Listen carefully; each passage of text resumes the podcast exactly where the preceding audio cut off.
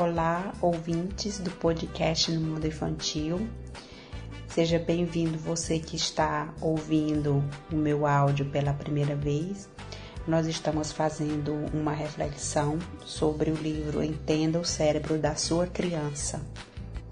Eu quero relembrar você que no podcast passado nós encerramos falando sobre o termo integração que é quando a gente fortalece as, conexões do cérebro, quando a gente permite que quando a criança passe por uma situação difícil ou uma situação que pode causar um trauma, ou quando ela tem interesse em falar sobre um determinado assunto, que o correto é que a gente dê atenção para a criança e não fuja daquele assunto ou tente distrair a criança, mas que a gente procure dar atenção para a criança e falar sobre aquele assunto, ouvir a criança. Um outro ponto que eu gostaria de relembrar é sobre que a gente vai ouvir falar muito durante essas reflexões, durante os outros podcasts, para a gente lembrar que o lado direito do cérebro trabalha com as emoções e o lado esquerdo do cérebro trabalha com a parte lógica. Então, quando a Caixa, quando ela permitiu que o Oscar repetisse a história uma vez, duas vezes, três vezes, permitiu que ele falasse quantas vezes ele quisesse, quando ela deu atenção para ele, ela tornou isso inofensivo àquela situação que poderia ser um trauma no, na parte direita do cérebro dele. E fazendo isso, ela permite que ela permite que aquela situação que está ali no cérebro direito dele não seja mais forte do que o, o lado do cérebro esquerdo. É muito interessante porque quando a Caixa permitiu que o Oscar ficasse repetindo a situação, ele ficou falando sobre os detalhes, sobre a lógica, sobre o pensamento, então ele ficou trabalhando muito mais o lado esquerdo do cérebro dele do que o lado direito do cérebro dele, que é onde estavam as emoções. Então, quanto mais a criança repete, se acontecer ou quando acontecer uma situação com a sua criança onde ela presenciou algo ou de repente ela quer falar sobre um determinado assunto que tem peso emocional naquele assunto naquela situação, permita que a criança repita porque ela vai ativar o lado esquerdo do cérebro dela esse lado esquerdo do cérebro vai, vai se tornar mais forte, vai ter mais conexões e o lado emocional, que é o lado direito, vai ser enfraquecido. Se a Caixa, que é a mãe do Oscar, não tivesse dado atenção para o Oscar e falado sobre o assunto, permitido que ele repetisse várias vezes a mesma história, e ela também ali se engajasse naquele interesse do Oscar de falar de é, o que ele presenciou, o que ele vivenciou, isso poderia gerar no cérebro do Oscar é, situações de explosões de raiva. Ele poderia ter uma fobia de andar de carro ou de perder os seus pais, de perder alguém querido. E uma outra coisa também que é muito interessante que os autores citam aqui é que pelo fato da Caixa ter dado atenção para o Oscar nessa situação, ela ajudou o Oscar a voltar para o estado dele de curiosidade e de interesse de se desenvolver, em vez de, de ficar ali preso naquele medo e naquela situação desconfortável que ele presenciou, que ele vivenciou. Esse comentário agora vai para quem tem mais de um filho.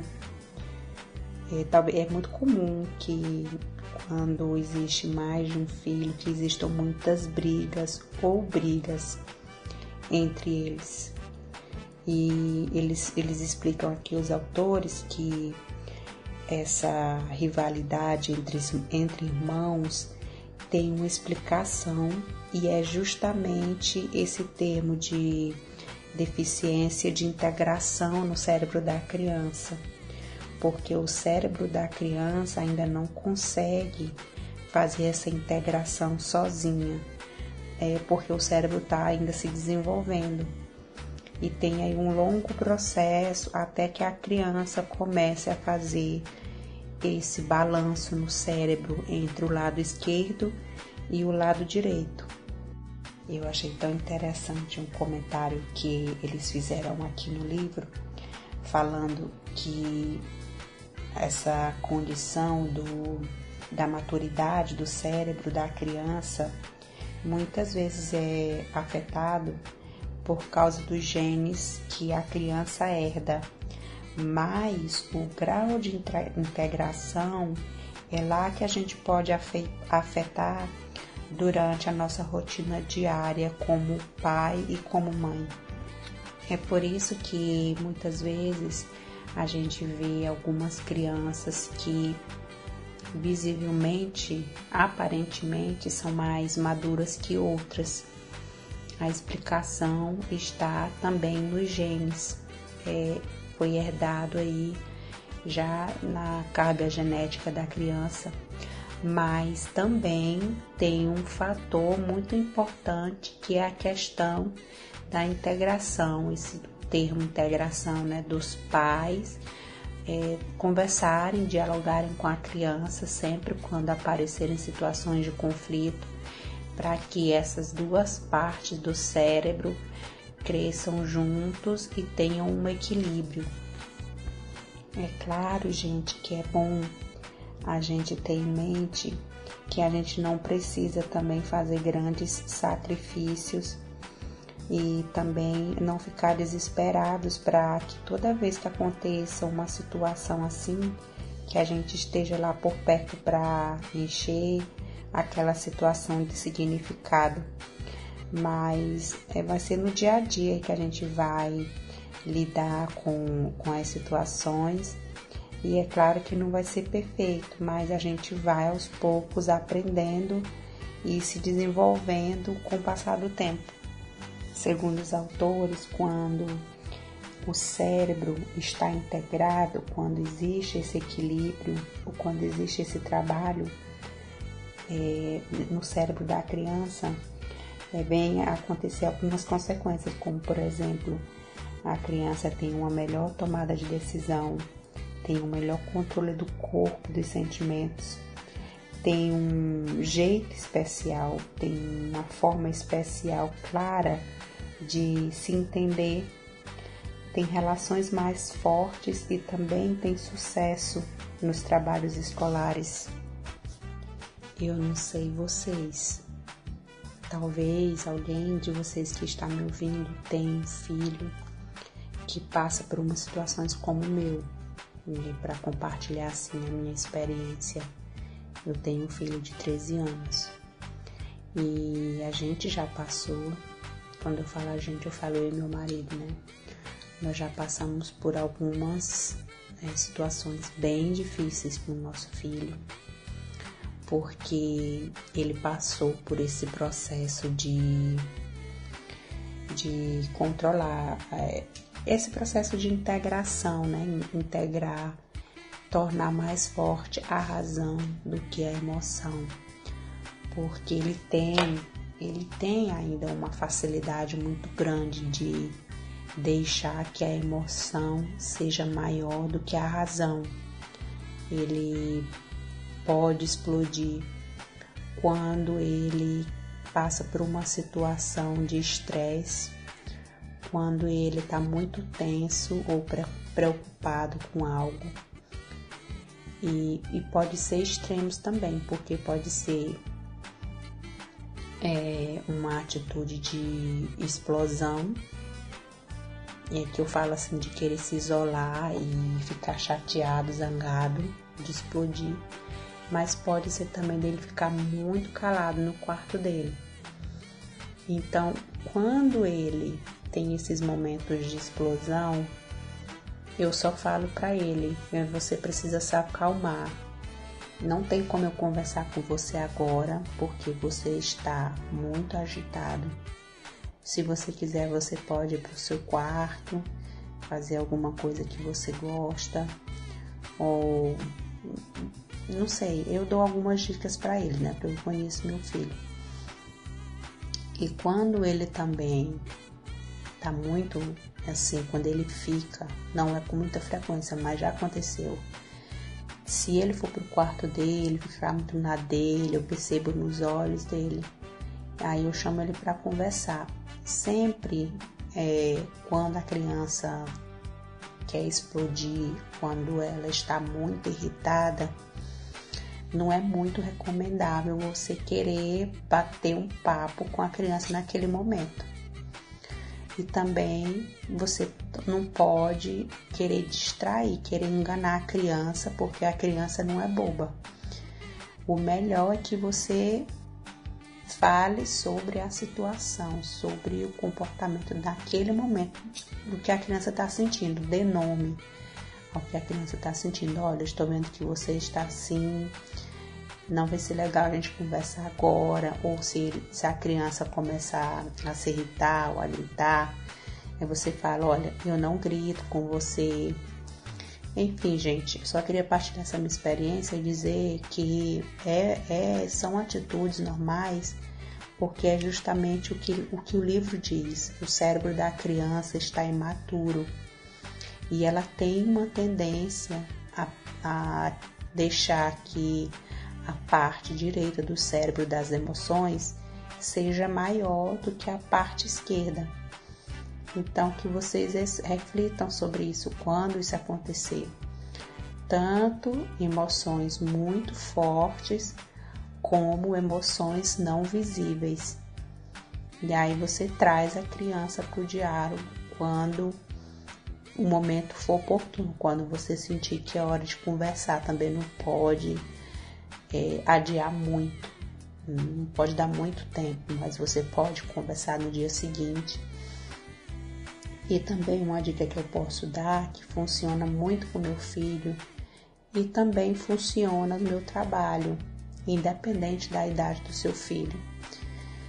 Você não marca, não marca um horário, não marca o local, não precisa ser tão formal para dizer agora eu quero conversar. Você pode falar, vamos supor que seu filho se chama Mateus. Mateus, vem aqui, por favor. Aí quando ele chegar, aí você, aí você fala, o que aconteceu ontem? Eu vi que você estava assim, é, eu queria saber, queria ajudar você, mas eu não sei como eu preciso entender o que, que aconteceu. Que aí a criança vai falar, vai se abrir. Eu achei interessante quando eles falam aqui sobre a saúde mental, eles fazem uma comparação com uma situação que é como se você estivesse remando em um rio. E aí, durante esse tempo que você está remando, você, as águas estão tranquilas e de repente você entra numa praia do caos, onde você perde totalmente o controle. O seu barco ficou preso ali nas margens da praia. E você fica ali por um tempo preso nos redemoinhos e confuso. Mas aí você consegue empurrar e ok, você sai de lá do caos e vai de novo pro, pro rio e mas aí você precisou de bastante suporte para sair de lá. Mas logo adiante você encontra um outro problema. Você encontra a praia da rigidez, que é totalmente o contrário da praia do caos. Lá na praia da rigidez você perde o controle, porque você perde o controle do ambiente e você vai ficar totalmente relutante para não ficar ali para ne não negociar, para não, não assumir nenhum compromisso. E nessa praia da rigidez tem galhos que bloqueiam o, a canoa de sair do lugar, de ir para o rio calmo.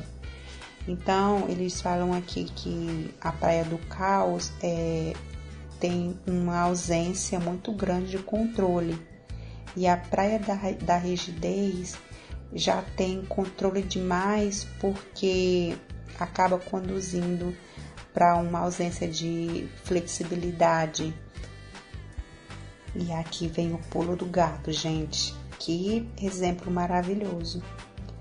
Eles falam que quanto mais próximo a gente está do caos, da praia do caos ou da praia da rigidez, mais longe a gente fica da saúde mental.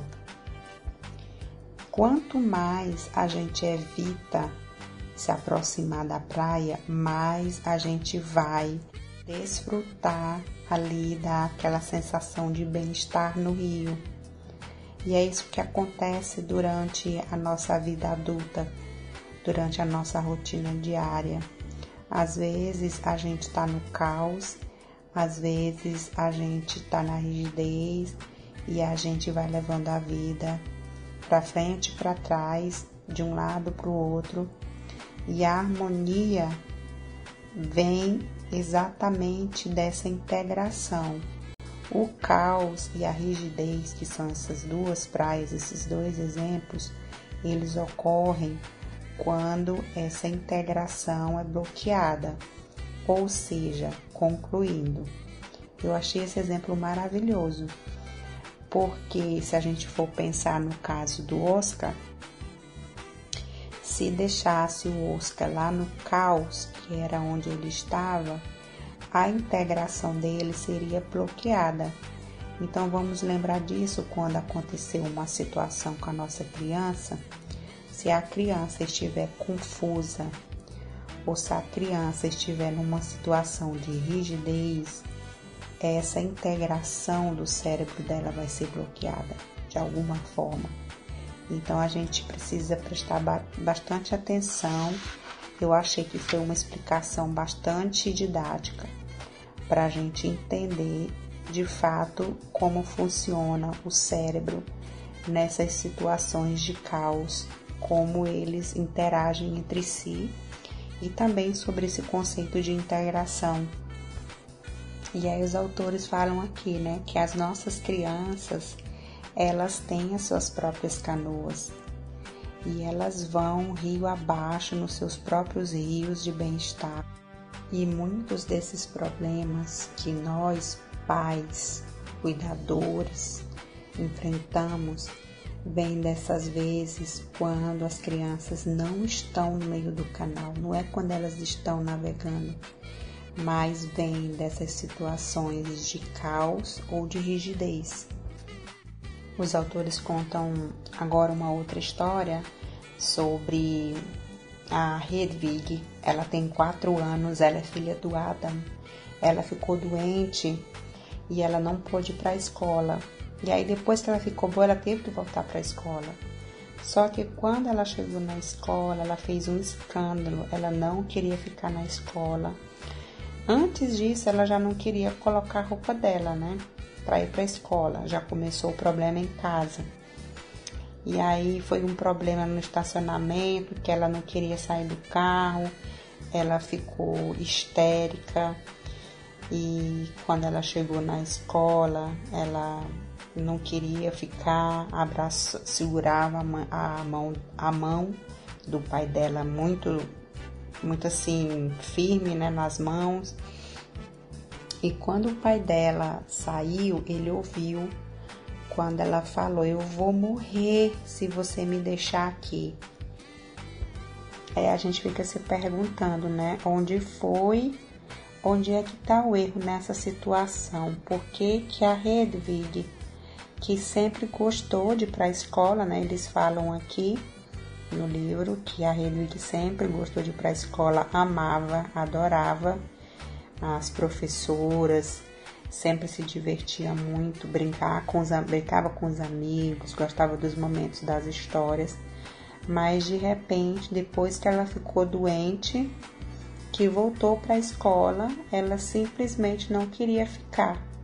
É isso que a gente vai descobrir agora, porque os autores vão falar sobre o lado direito e o lado esquerdo do cérebro. O nosso cérebro ele é dividido em duas partes e essas duas partes, anatomicamente, ou seja, a forma delas, são separadas uma da outra. E elas também funcionam muito diferente uma da outra. Tem os, os autores falam até que elas têm cada parte do cérebro tem personalidades claras. Cada lado tem a sua própria mente, no caso aqui que eles estão falando. E os cientistas eles se referem a essas partes do cérebro como hemisfério, o hemisfério direito e o hemisfério esquerdo. Mas a gente vai falar sempre numa linguagem mais simples, que aí no caso é o cérebro direito e o cérebro esquerdo, para que a gente entenda. O lado esquerdo do cérebro, ele ama e ele precisa de ordem. O lado esquerdo do cérebro também é lógico. Ele gosta de palavras, ele é linear, ou seja, ele tem, ele gosta de coisas de que sigam ali uma ordem, que tenha ordem tudo, de uma forma bem literal, bem exata. E também linear tem aquele traço contínuo. O cérebro esquerdo também ama que todas essas quatro palavras estejam ali presentes, né? Que é a parte lógica, a literal, que é exata, a linguística e também linear, como eu falei, né? Já o cérebro direito, ele gosta de. ele é holístico. E essa palavra holística quer dizer que ele gosta de descobrir os fenômenos na sua totalidade, ele também não é verbal. Ele manda e recebe sinais que tornam possível a comunicação, como por exemplo as expressões do rosto, o contato dos olhos, o tom de voz, a forma de como a pessoa se comunica com o corpo, os gestos. E, e, e em vez desses detalhes de ordem, de exatidão, como a gente falou antes, que era o cérebro esquerdo, o cérebro direito tem todo um preenchimento de sentimento de experienciar. O cérebro direito, ele é especialista em fotos, memórias, sentimentos, memórias pessoais também, né? Eles citam um exemplo aqui, os autores, que quando a gente tem, sabe, aquele sentimento na barriga, aquela, como a gente fala, o sexto sentido, né? Aquela sensação de que algo vai acontecer. Ou então, quando a gente fica com o coração palpitando, que a gente fica quente, tudo, todos esses essas atitudes, essas sensações elas vêm do, do lado do cérebro, de, do lado direito do cérebro. Eu não sei se vocês vão lembrar de alguma situação engraçada, porque aqui no livro está falando situação engraçada é, em relação ao uso do lado esquerdo e do lado direito do cérebro da criança. Eles citam um exemplo onde a criança empurrou uma menina, o nome dela é Lisa. Aí o adulto vem e pergunta o que aconteceu. Aí a criança já vai se defendendo. Né? Não, eu não empurrei a Lisa, eu só empurrei a Lisa. Só que aqui no caso, é, a criança usou duas palavras diferentes, mas que têm o mesmo significado. Ou seja, essa criança, que é uma criança mais velha, ela já tem um lado, o lado esquerdo do cérebro já está funcionando com mais força porque ela já começou a fazer um uso mais forte do argumento, da parte lógica. E, e o lado direito do cérebro, que são os sentimentos e as experiências da, das relações, já estão aí interligadas com o lado esquerdo do cérebro. É, foi ao mesmo tempo foi um trabalho entre os dois, né? E aí eles falam aqui No caso da Hedwig, da menina que chorou, que não queria ficar na escola, é porque ela ainda está nesse processo de onde o lado direito do cérebro ainda é dominante. Então ela não consegue ainda, ela não aprendeu ainda a lidar, a usar a lógica e as palavras para expressar os sentimentos dela. Ele cita um outro exemplo aqui que eu lembrei de uma criança no meu trabalho que ela faz exatamente isso que eles falam aqui, né? Por que, que uma criança se distrai com facilidade? Por que, que a criança de repente. Você vai lembrar de alguma situação engraçada também com seu filho, que você pede para ele fazer uma coisa, isso é independente da idade, tá, gente?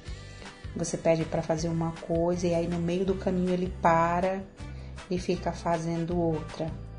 E eu lembrei dessa menina porque essa menina ela esquece do tempo, ela, ela descobriu as formigas, a gente tá no verão, e ela fica, se a gente deixar, ela esquece do tempo, ela fica sentada lá e fica querendo tocar nas formigas. É muito interessante porque o lado esquerdo, o lado direito dela ainda está muito forte, né? Então a parte lógica de responsabilidade, de tempo, ainda não está muito desenvolvida. Um outro exemplo que eles dão aqui interessante é quando a criança de 4 anos começa a perguntar por quê, né? Gente, essa fase do porquê é tão longa. E meu filho começou com essa fase do porquê e nunca parou até hoje. Se eu falo para ele, é, eu quero que você faça isso, então não quero que você faça isso. É a primeira pergunta que ele me joga. Por quê? Por que, que eu não posso fazer? Por que, que você está me pedindo para fazer isso? Então, é normal que a criança tenha essa fase do porquê e a gente deve entender que quando a criança começa essa fase do porquê e nunca solta essa fase do porquê, é bom porque o cérebro dela esquerdo está se desenvolvendo, a parte lógica dela está se fortalecendo. E isso é muito bom, porque aí já tem um, um balanço melhor, um equilíbrio melhor entre o lado esquerdo do cérebro e o lado direito do cérebro. Tem um outro termo que eles falam aqui para explicar um pouco sobre essa comunicação entre o lado direito e o lado esquerdo do cérebro, que se chama corpus callosum. Se vocês forem olhar na internet, é muito interessante pela foto.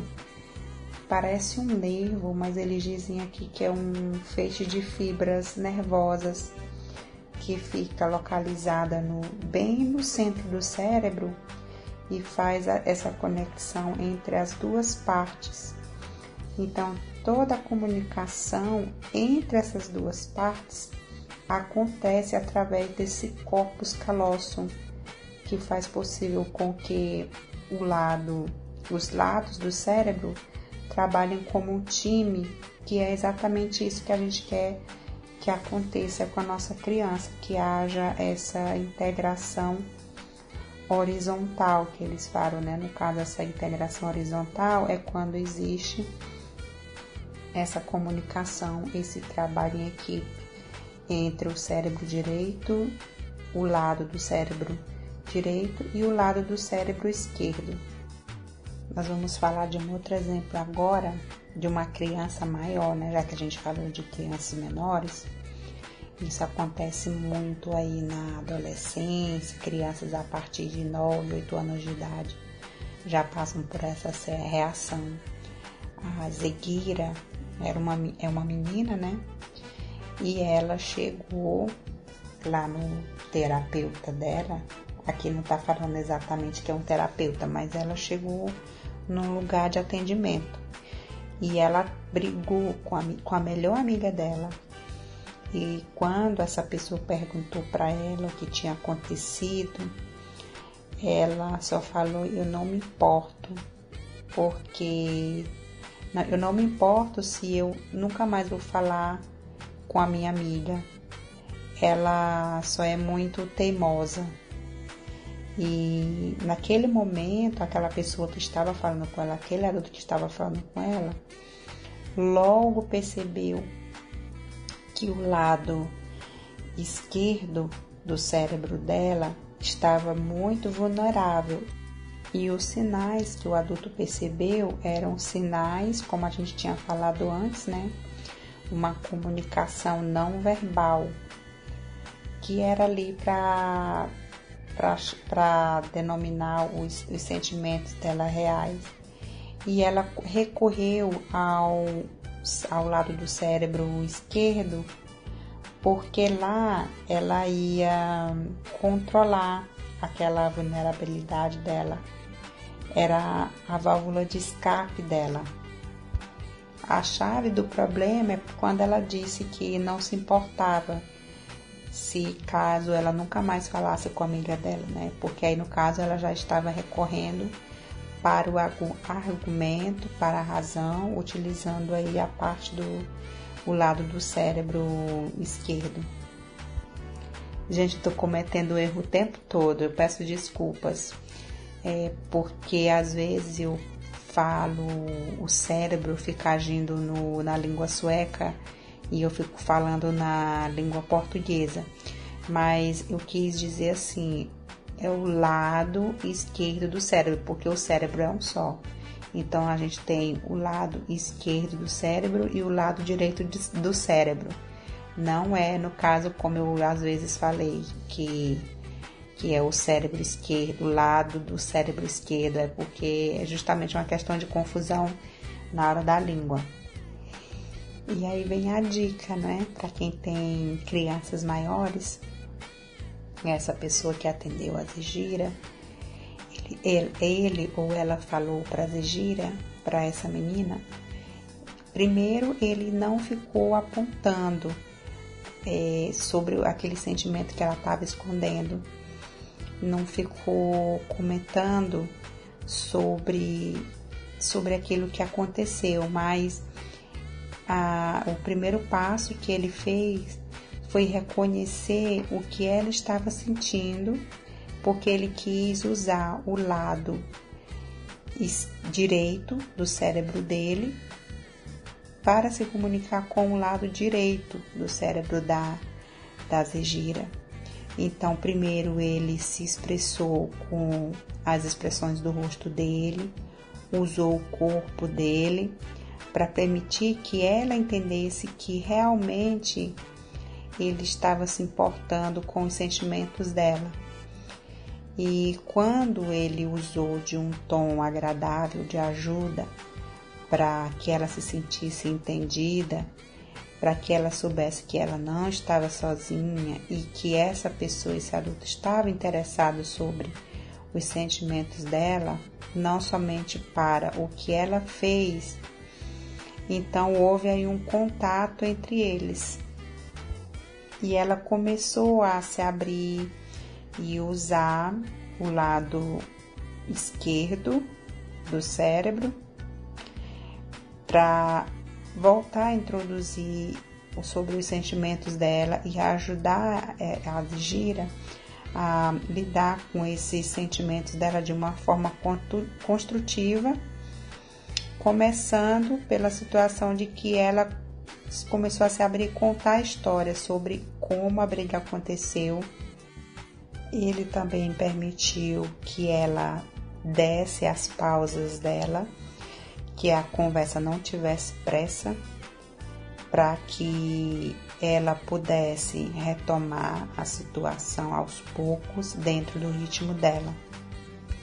Então, quando existe aí esse mix entre o lado esquerdo do cérebro, na verdade o lado direito, né? O lado esquerdo com as palavras, com a capacidade de dizer de uma forma linear uma história sobre aquilo que está passando, mas ao mesmo tempo também esse trabalho com o lado direito do cérebro em relação aos sentimentos, é, aquela memória, as sensações do corpo quando esse equilíbrio acontece no cérebro, então a gente pode conseguir trocar o resultado, fazer um, um balanço e chegar a uma interação entre esses, esses dois lados do cérebro.